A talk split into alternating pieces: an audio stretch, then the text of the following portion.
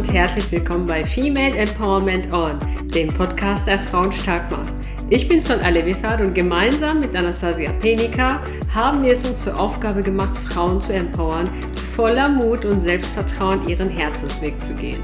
Heute habe ich Nadine Abdussalam als Interviewgast bei mir, die uns erzählen wird, wie sich ihr Leben nach einem dramatischen Unfall veränderte und welche Hürden Nadine nehmen musste, um ihr Traumleben führen zu können. Nadine ist heute Unternehmerin und bildet Frauen zu virtuellen Assistentinnen aus. Damit ermöglicht sie vielen Frauen das ortsunabhängige Arbeiten und trägt somit zu ihrer Selbstverwirklichung bei. Nadines Geschichte zeigt uns plastisch, dass ein Leben jenseits von Mainstream-Vorstellungen möglich ist und dass wir allen Grund dazu haben, an unsere Träume zu glauben und für sie loszugehen. Wenn du Nadine näher kennenlernen möchtest, dann folge ihr auf Instagram oder besuche ihre Homepage. Die Links dazu findest du in den Show Notes. Bleibe also gespannt und lass dich von einer Frau inspirieren, die trotz Selbstzweifel und Hürden ihren Herzensweg gegangen ist. Los geht's! Female Empowerment On! Liebe Nadine, ich heiße dich herzlich willkommen zu diesem Interview äh, und freue mich unheimlich darüber, dass, dass wir dich gewinnen konnten, damit du uns und anderen Frauen über deine inspirierende Story äh, erzählst und uns einfach mitnimmst auf die Reise von damals bis hierhin und äh, uns einfach äh, ja, erzählst, wie diese Story oder diese, diese, dieses Lebensereignis dein Leben geprägt hat und ähm, ja, was es alles so für Auswirkungen hatte. Ich bin gespannt und äh, ganz Wort. Du hast das Wort.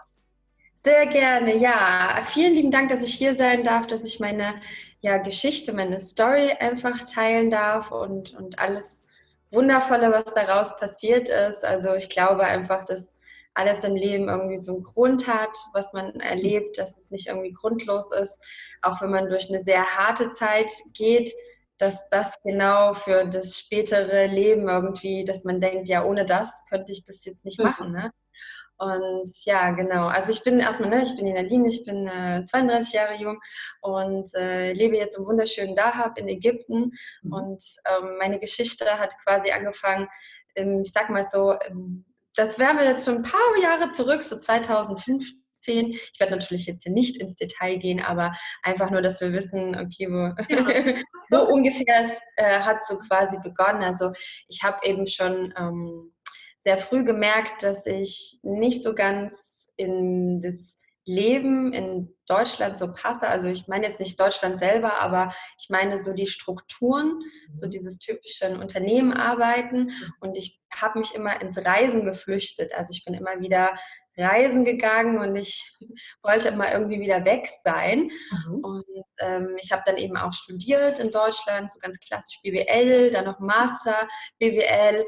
Und in meinem Master bin ich dann ähm, wieder ins Ausland gegangen, also wieder erneut. Ich bin viel gereist. Mhm. Und ich hatte dann aber schon so eine Zeit, und es war tatsächlich die Zeit, in der ich so ein bisschen verloren schon war. Und damit mhm. meine ich eigentlich alles. Also mein, mein, mein, mein Glaube an sich, also ich hatte nicht irgendeine Religion oder so, die ich folge. Ich hatte totale Schwierigkeiten mit, mit Werten. Ich habe meine Werte hinterfragt. Wer bin ich eigentlich?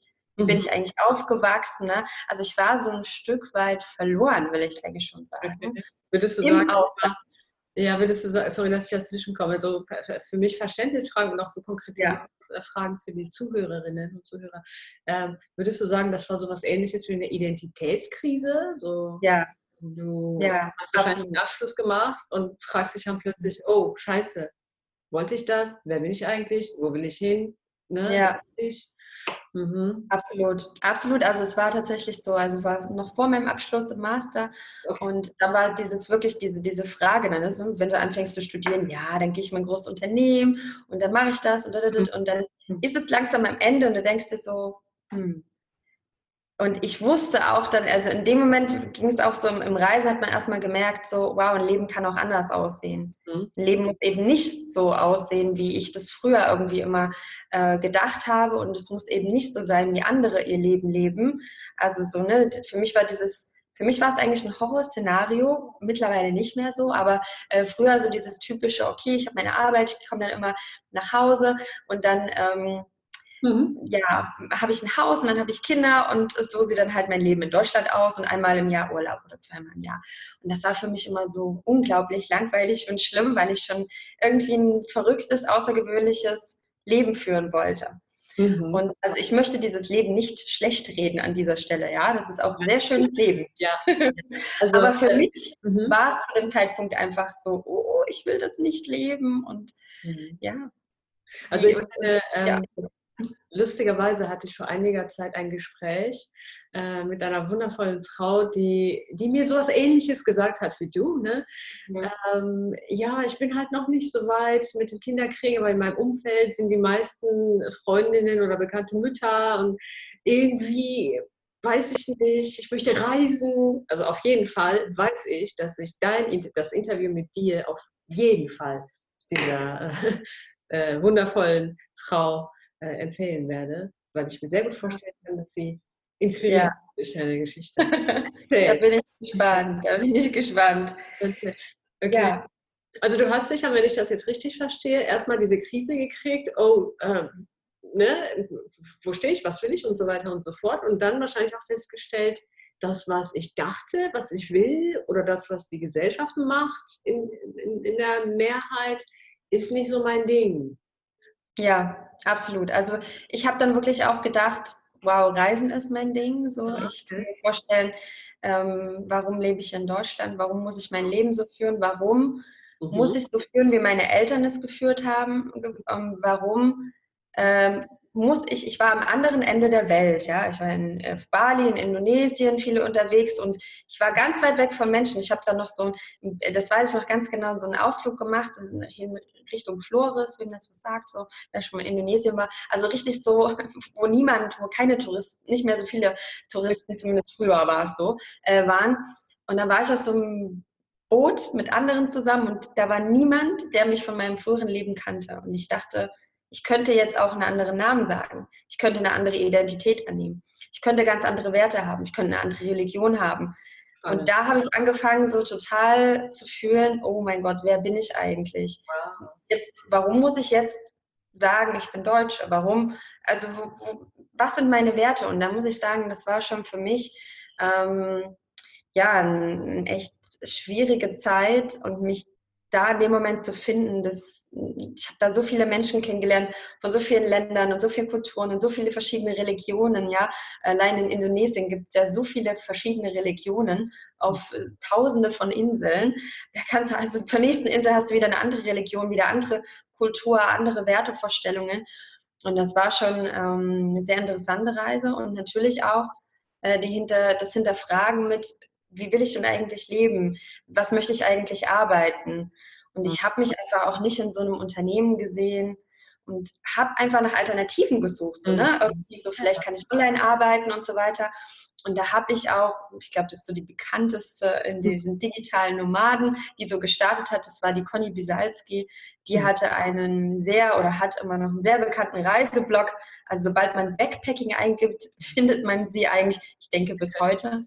Yeah. Und sie hat mich so inspiriert und deshalb habe ich auch angefangen zu reisen, weil ich dachte, okay, mit dem Rucksack los, um die Welt ja. und einfach, ja, ja mal schauen, mhm. Reisen und Arbeiten verbinden, das war mein großer Traum. Schön. Ich gebe mir so äh, lauter Fragen durch den Kopf. Also die erste Frage war, ja, weil das so spannend ist.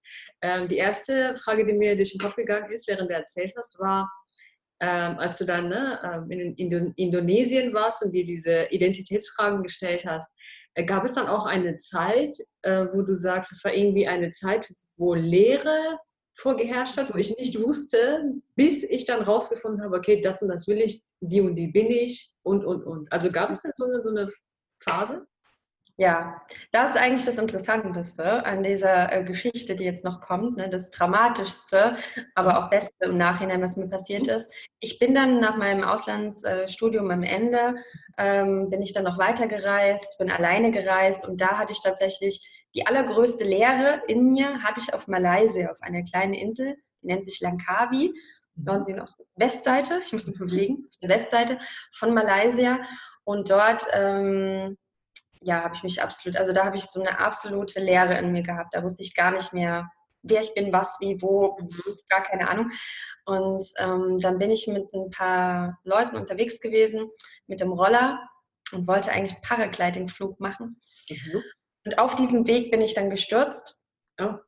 Mit dem Roller. Ich kann mich aber nicht so richtig mehr an diesen Unfall erinnern. Also ich weiß nur, dass ich irgendwie aufgewacht bin, dann später im Krankenhaus.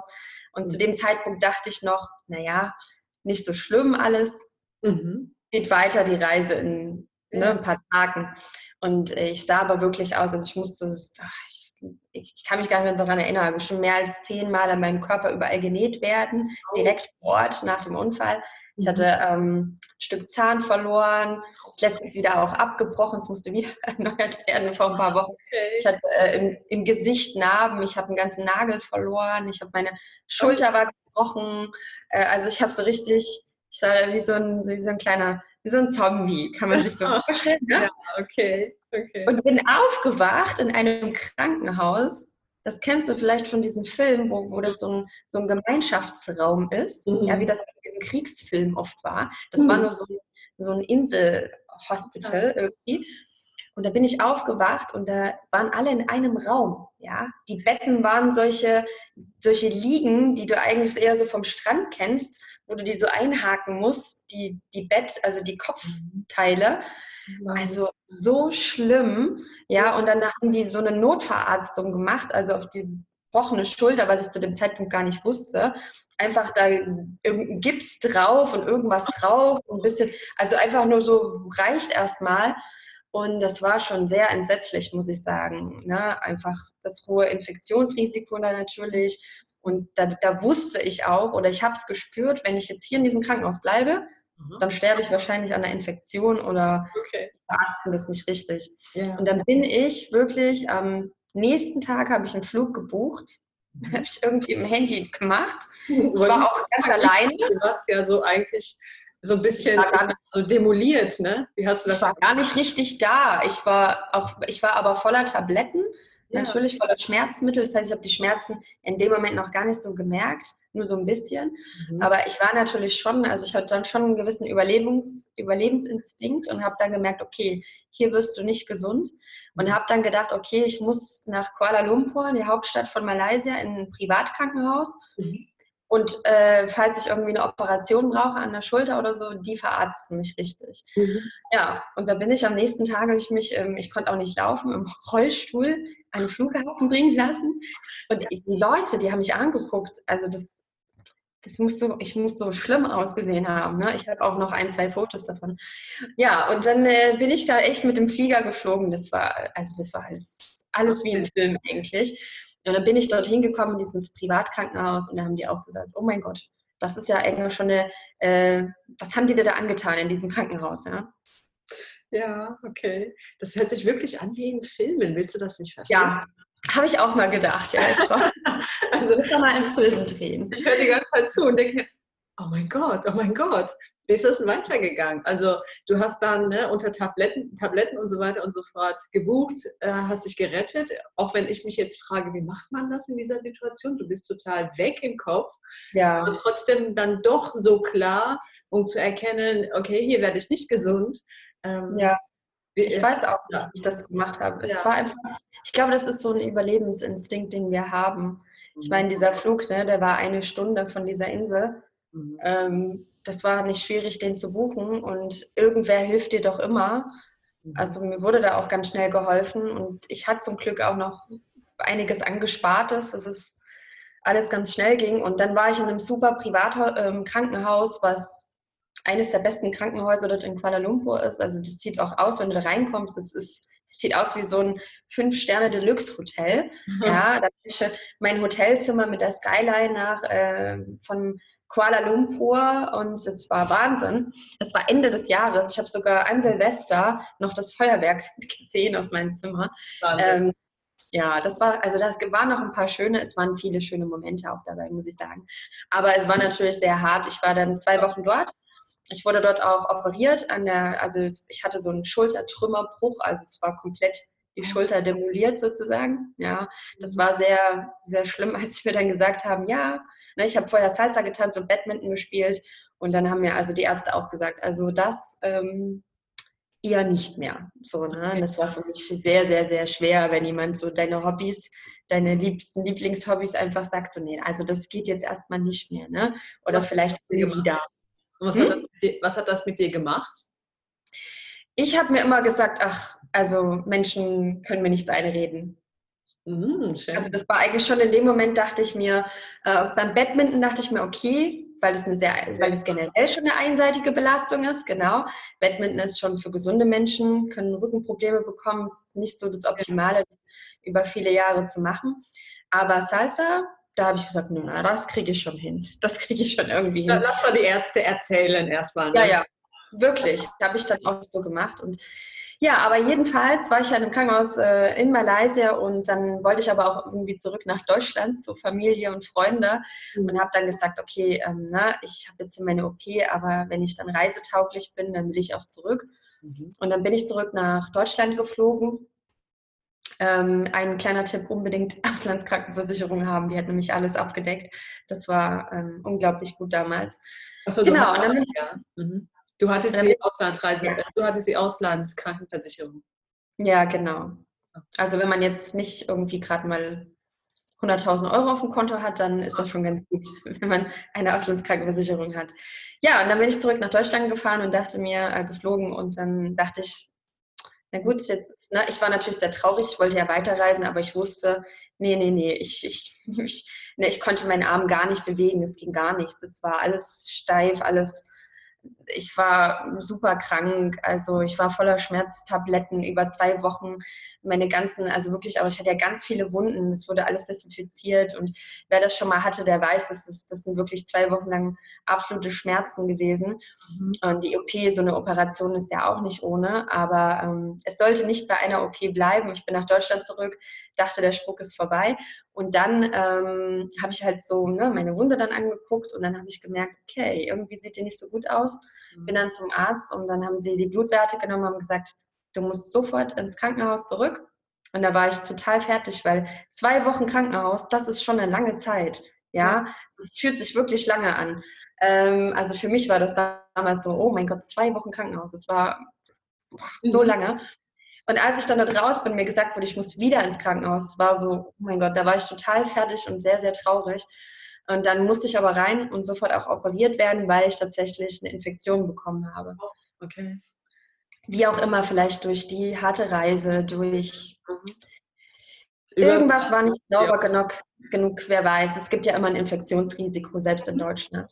Mhm. Ja, und dann wurde ich weiter operiert und dann weiter operiert und nochmal operiert. Also es waren dann insgesamt sechs Operationen und ich war zwei Monate im Krankenhaus. Ich war in Deutschland nochmal anderthalb Monate im Krankenhaus.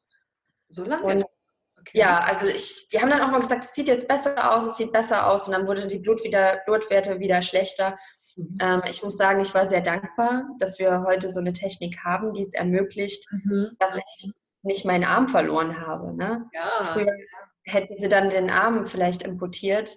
Ach Gott. Oder man wäre halt an der Infektion gestorben oder so, ne? weil das breitet sich ja irgendwann aus.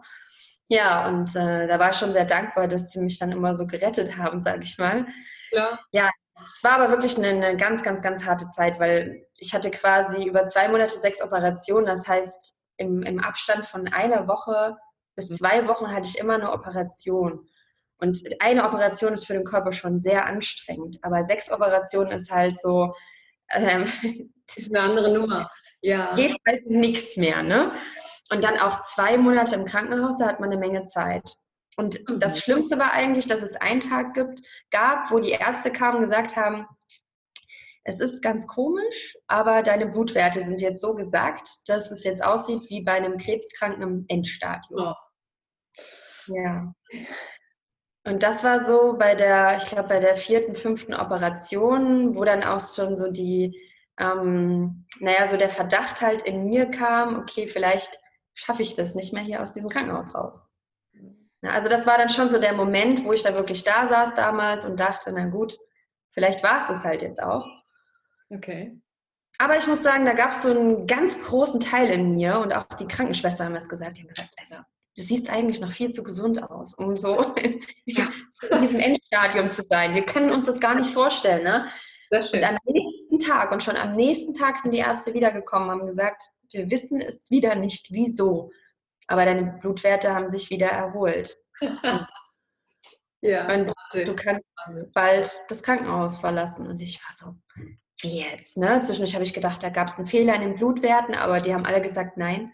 Ich meine, es kann immer Fehler geben natürlich, ne? aber sie haben gesagt, das mit den Blutwerten, dass das passiert bei uns, nee, weil das wird so, da gibt es so strikte Vorschriften, das kann nicht einfach so mal eben, die haben gesagt, es muss wirklich einen Abfall in deinen Blutwerten, in diesen weißen Blutkörperchen gegeben haben.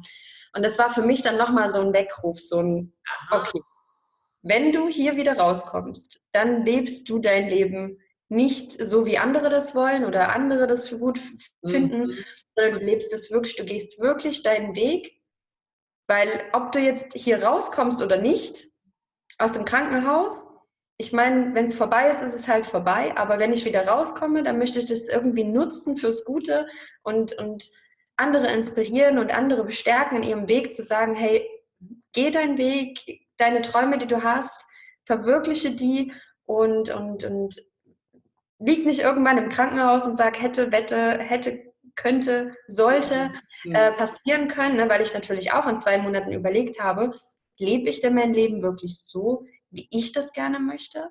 Mhm.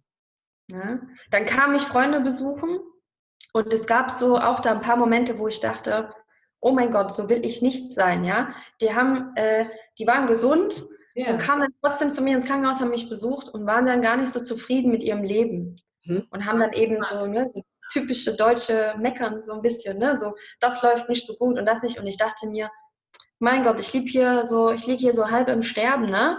Und die erzählen mir da draußen, die, die sind gesund dass sie irgendwie mhm. unzufrieden sind und trotzdem nichts verändern in ihrem Leben. Aha. Und das hat mich fast schon wütend gemacht. Ich so, ja, verstehe. Ich will ja jetzt einmal rausgehen und einmal so den ganzen Körper durchrütteln und sagen, mhm. wach doch mal auf. Brauchst du denn so einen Unfall, wie ich das habe? Ne? Ja. Mhm. Aber manchmal ist es tatsächlich so, ne? Ähm, dass etwas Gravierendes passieren muss. Das erstens höre ich das sehr oft und zweitens sehe ich das auch und äh, drittens habe ich auch selber so eine ähnliche Erfahrung. Zwar kein Unfall, aber dennoch so vergleichbar. Deshalb kann ich das sehr gut nachvollziehen, dass man so in solchen äh, Lebensphasen sich nochmal fragt, ähm, ja, ne, was, was kann ich ändern und warum ändere ich nichts und so weiter. Sehr schön. Und wie ging es dann weiter? Ähm, also ich bin dann aus dem Krankenhaus raus und ich kann mich immer noch an den Moment erinnern, als ich zur Tür raus bin und dachte, du hast dein Leben zurück. Du bist jetzt raus, du bist in der Freiheit, wie so ein Vogel, der eingesperrt war in so einem Käfig, der mhm. plötzlich rausgelassen wird. Und wieder die Welt, die Farben, die Gerüche, ich habe alles ganz anders wahrgenommen. Ich bin erstmal auch äh, laufen gegangen und habe gedacht, ich bin Marathon gelaufen, weil ich gar keine Muskeln mehr hatte. Ich habe das Gefühl gehabt, okay, ich habe gerade ein neues Leben geschenkt bekommen. Und es war ein unglaublich toller, tolles Gefühl. Und es hat dann schon noch eine Weile gedauert, bis ich dann tatsächlich angefangen habe, mein, mein Leben nach außen hin zu verändern. Mhm. Aber ich habe gemerkt, innen drin ist ganz, ganz viel passiert. Und, und das war wunderschön. Und da habe ich auch gemerkt, wie ich mich plötzlich entwickelt habe, ganz mhm. anders als eben vorher. Mhm. Und dann habe ich wirklich, ich habe danach immer noch mal, ich habe noch ein bisschen weiter studiert, mein Master, ich war ja noch nicht fertig und habe dann aber angefangen, und da kommt jetzt das Schöne. Ja. Ich habe einfach angefangen, die Dinge zu tun, die ich wirklich interessant fand, wo ich gesagt habe, ich saß dann damals auf meinem Bett und ich werde das nie vergessen, dass ich das zu mir mhm. selber gesagt habe. Für das, was ich jetzt tue, wird mein späteres Ich mir danken. Schön. Und ich habe angefangen, mit, mit WordPress beizubringen, wie man Webseiten gestaltet. Auch wenn du nicht wusstest, was da drauf kommen soll, oder wusstest du schon, wohin es geht? Nee, ich wusste gar nichts. Ich habe einfach nur gedacht, die Conny Bisalski hat einen Reiseblog. Ich weiß zwar gar nicht, ob man damit Geld, ob ich damit Geld verdienen kann, mhm. aber ich mache sowas jetzt einfach. Ich habe dann auch einen Reiseblog gestartet.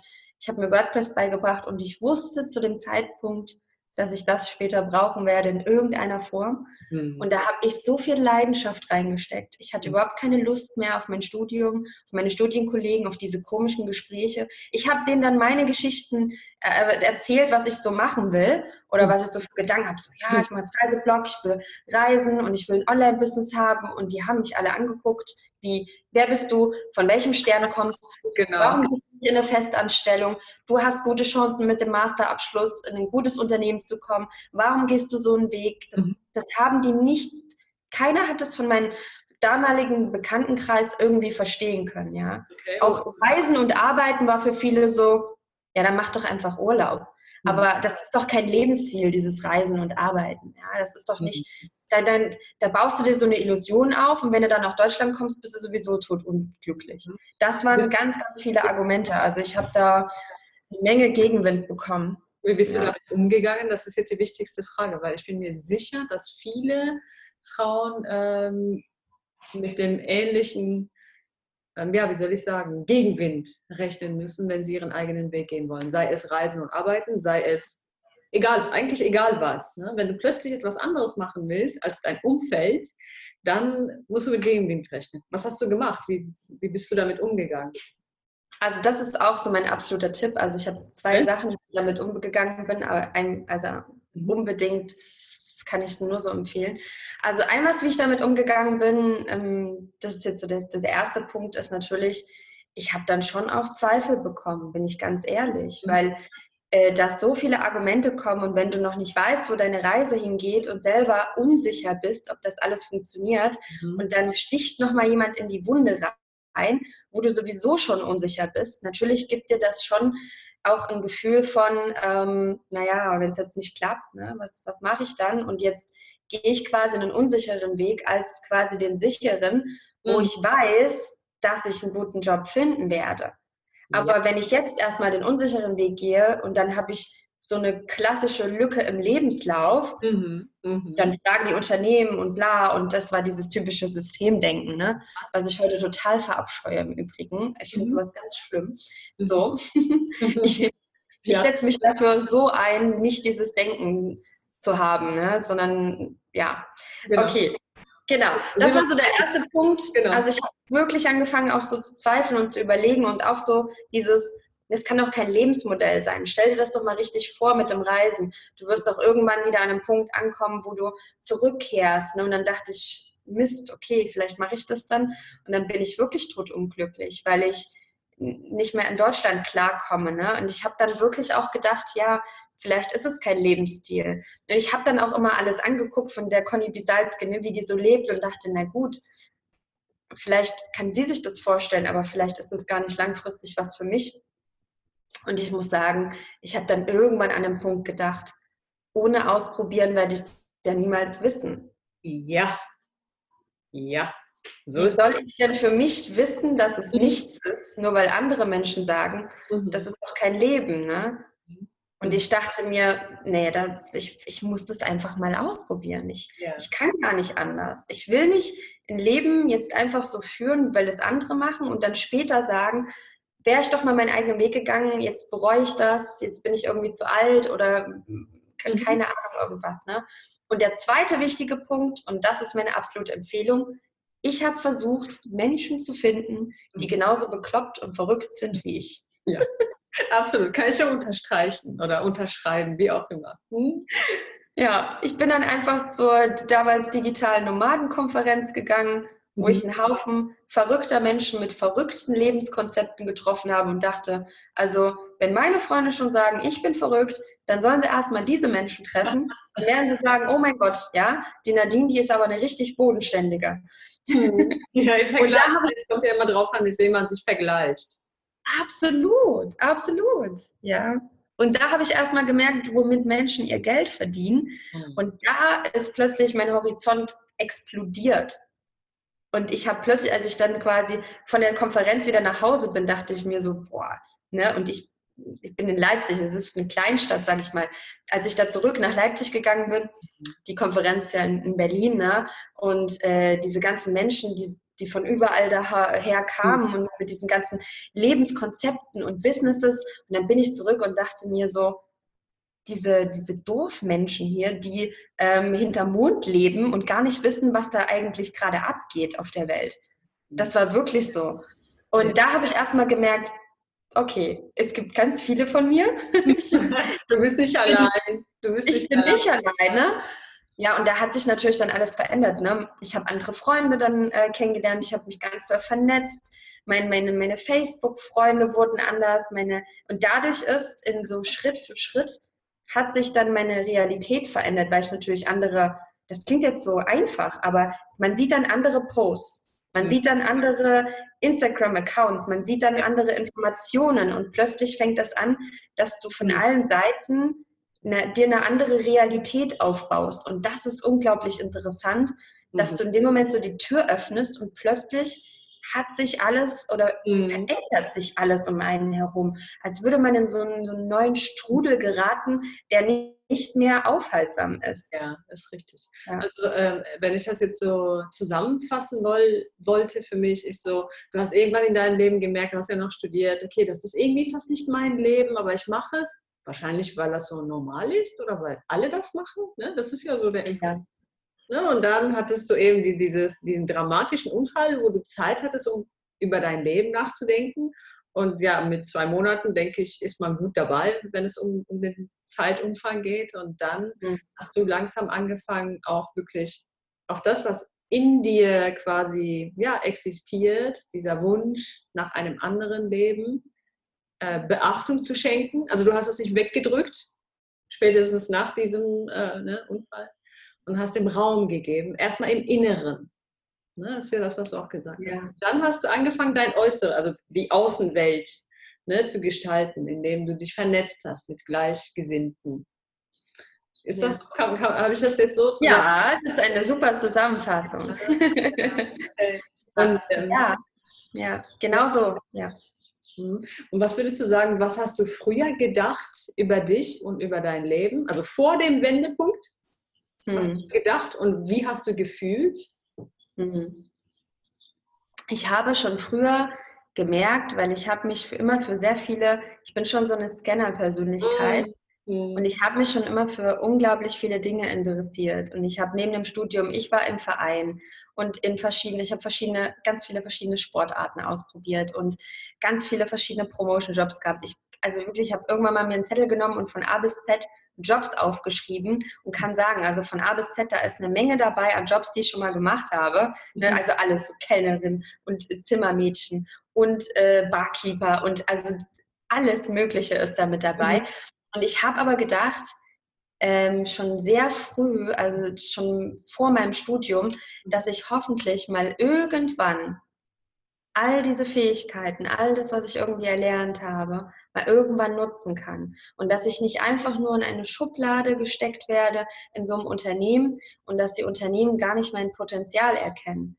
Weil ich mhm. hatte immer das Gefühl, dass keiner von diesem Unternehmen, wo ich war, in entferntester Art und Weise gespürt hat, was ich für ein Potenzial habe. Mhm. Und das war schon vorher, ähm, habe ich das gemerkt. Ja. Und das war auch so meine Angst, aber das war immer, das hat immer so in mir geschlummert. Mhm. Das, mhm. das, wollte noch nicht raus. Das war auch nur, das war in meinem Unterbewusstsein schon da. Ich habe das schon gespürt.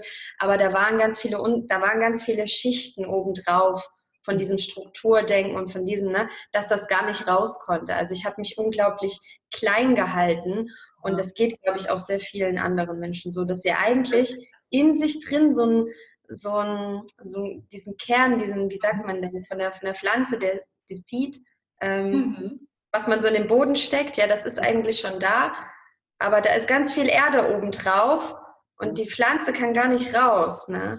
Und das Gefühl hatte ich damals, dass ich gar nicht richtig da mhm. bin, dass ich gar nicht richtig existiere und mhm. das tue, diese True Power, wie man manchmal so sagt, ne, dass die nie genutzt wurde. Es wurde nicht genutzt, meine Fähigkeiten. Und nach meinem Unfall, würde ich sagen, habe ich Schritt für Schritt in kleinen Babyschritten ähm, angefangen, mhm. das, was eigentlich schon da war, diese Schichten abzubauen, diese Erde abzubauen. Und dann ist die Pflanze, sage ich mal, immer weiter gewachsen. Mhm. Und ähm, ja. Also würdest du sagen, vor dem Wendepunkt hast du gedacht, ähm, hoffentlich erkennt irgendein Unternehmen irgendwann mein Potenzial oder ich, ich weiß nicht, ob äh, ein Unternehmen mein Potenzial jemals sehen würde. Früher hast du das, glaube ich, gedacht. Und jetzt ja. denkst du, ähm, ist mir egal, ob irgendjemand mein Potenzial erkenne oder nicht. Ich sorge dafür, dass ich mein Potenzial erkenne und entfalte. Kann man das so sagen? Ja, also irgendwann habe ich das Konzept halt, also ich glaube, ich habe das irgendwann abgelegt, dass ich Unternehmen gefallen will, dass ich, mhm. Ähm, mhm. Ähm, ja, früher hat man immer darauf hingearbeitet, ne, dass der mhm. Lebenslauf so aussieht am besten, dass man von Unternehmen genommen wird, dass man denen gefällt, auch in so einem Bewerbungsgespräch.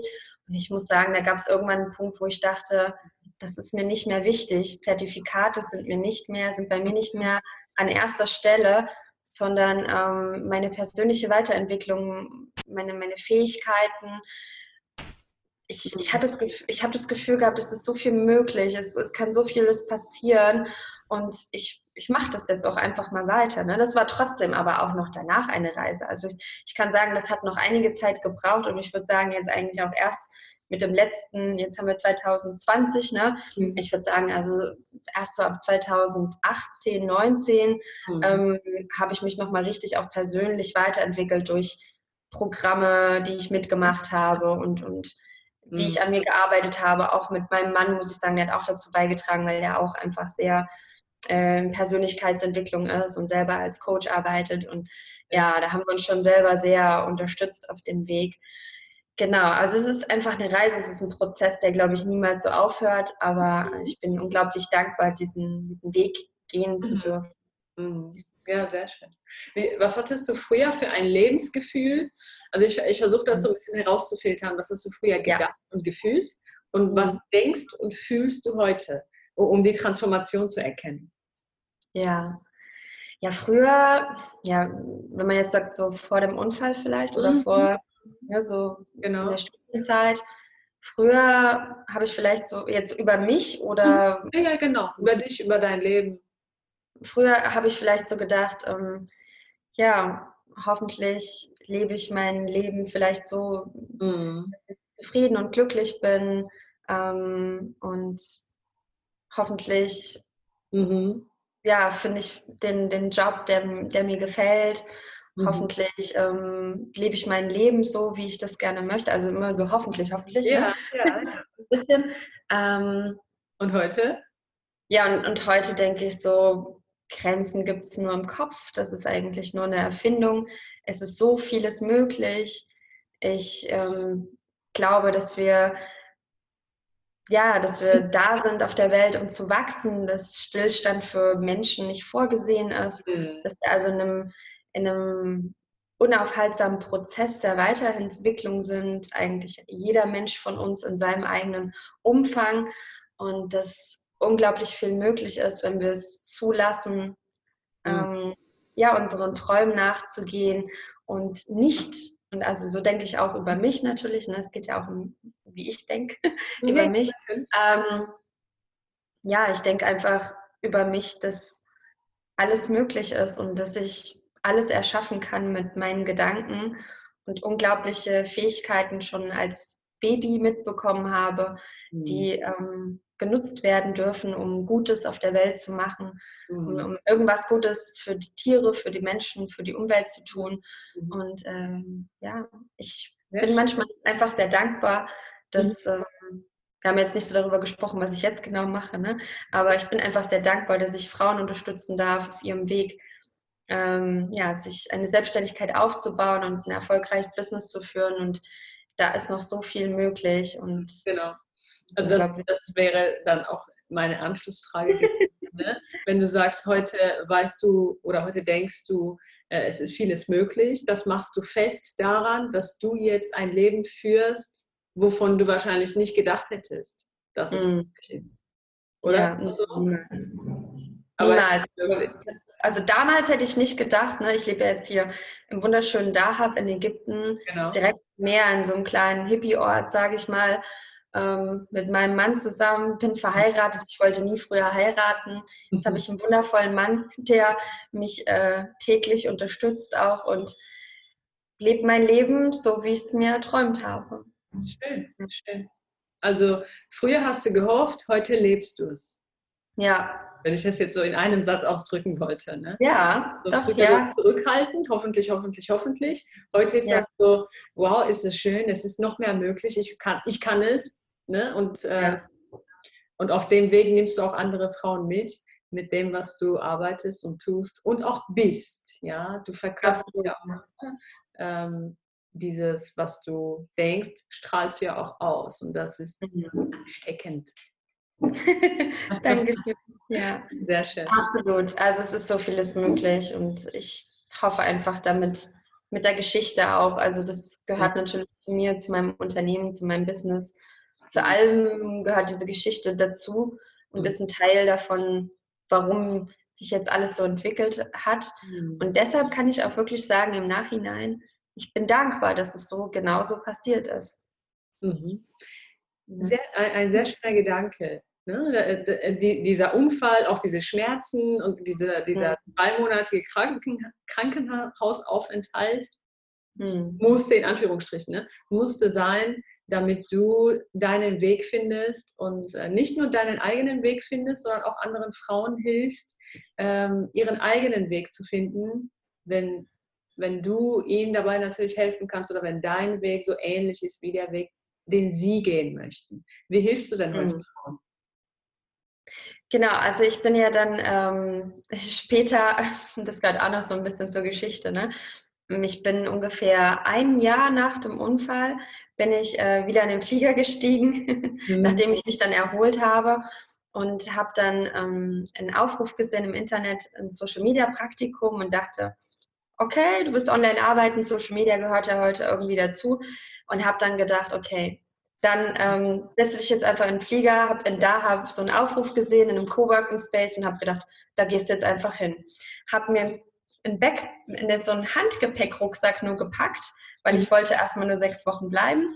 Bin dann dorthin geflogen, Dahab, ich bin heute immer noch hier. Es war Ende 2016. Ja, mhm. ich habe immer noch diesen Handgepäckrucksack hier.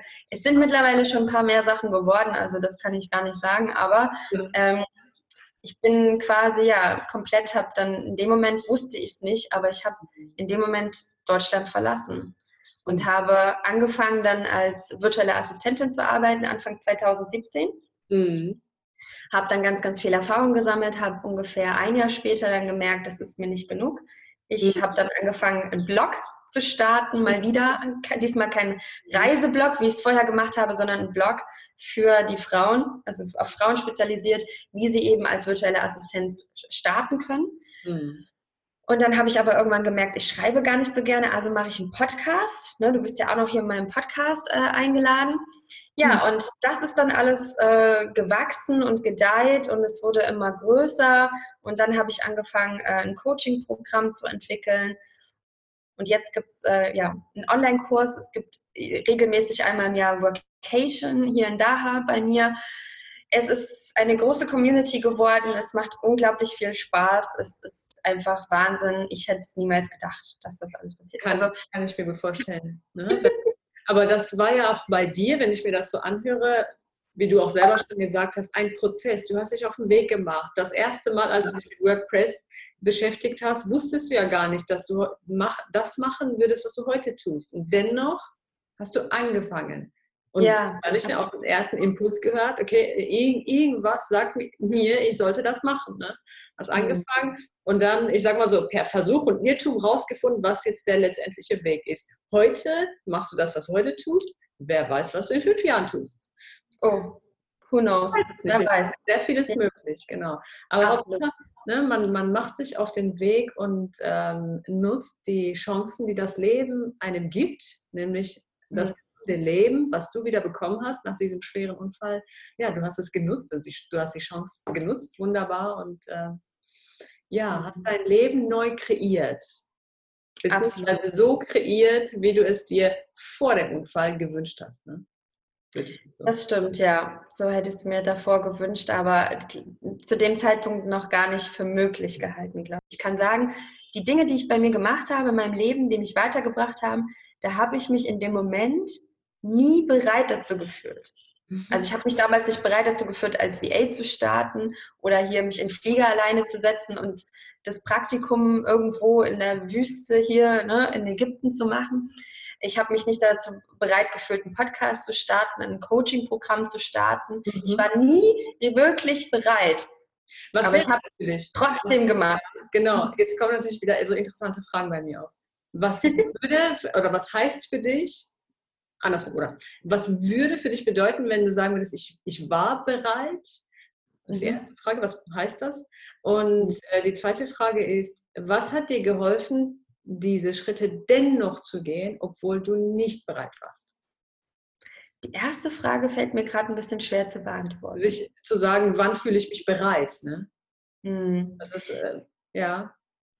Wahrscheinlich, wenn du weißt, wenn ich das tue, dann geht es auf jeden Fall gut. Also man hat irgendwo Sicherheit und da fühlt man sich bereit und sagt, ja, okay, ich, ich gehe jetzt los. Genauso wie wenn du weißt, wenn ich einkaufen möchte, brauche ich Geld, ich muss irgendwie da hinkommen, dann gehe ich in den Supermarkt, kaufe ein, komme nach Hause. Ja. So ja. vorhersehbar. Ja, ich glaube ich glaub auch, ähm, wenn, ich, wenn ich mich bereit zu was fühle, dass ich wirklich schon auch ähm, vielleicht in dem Moment denke, okay, du hast schon die Fähigkeiten, du kannst das, du machst es jetzt und du gehst mhm. los und nicht bereit, wie zum mhm. Beispiel beim Podcast, weil ich gar nicht wusste, okay, ich weiß gar nicht, wie das alles funktioniert.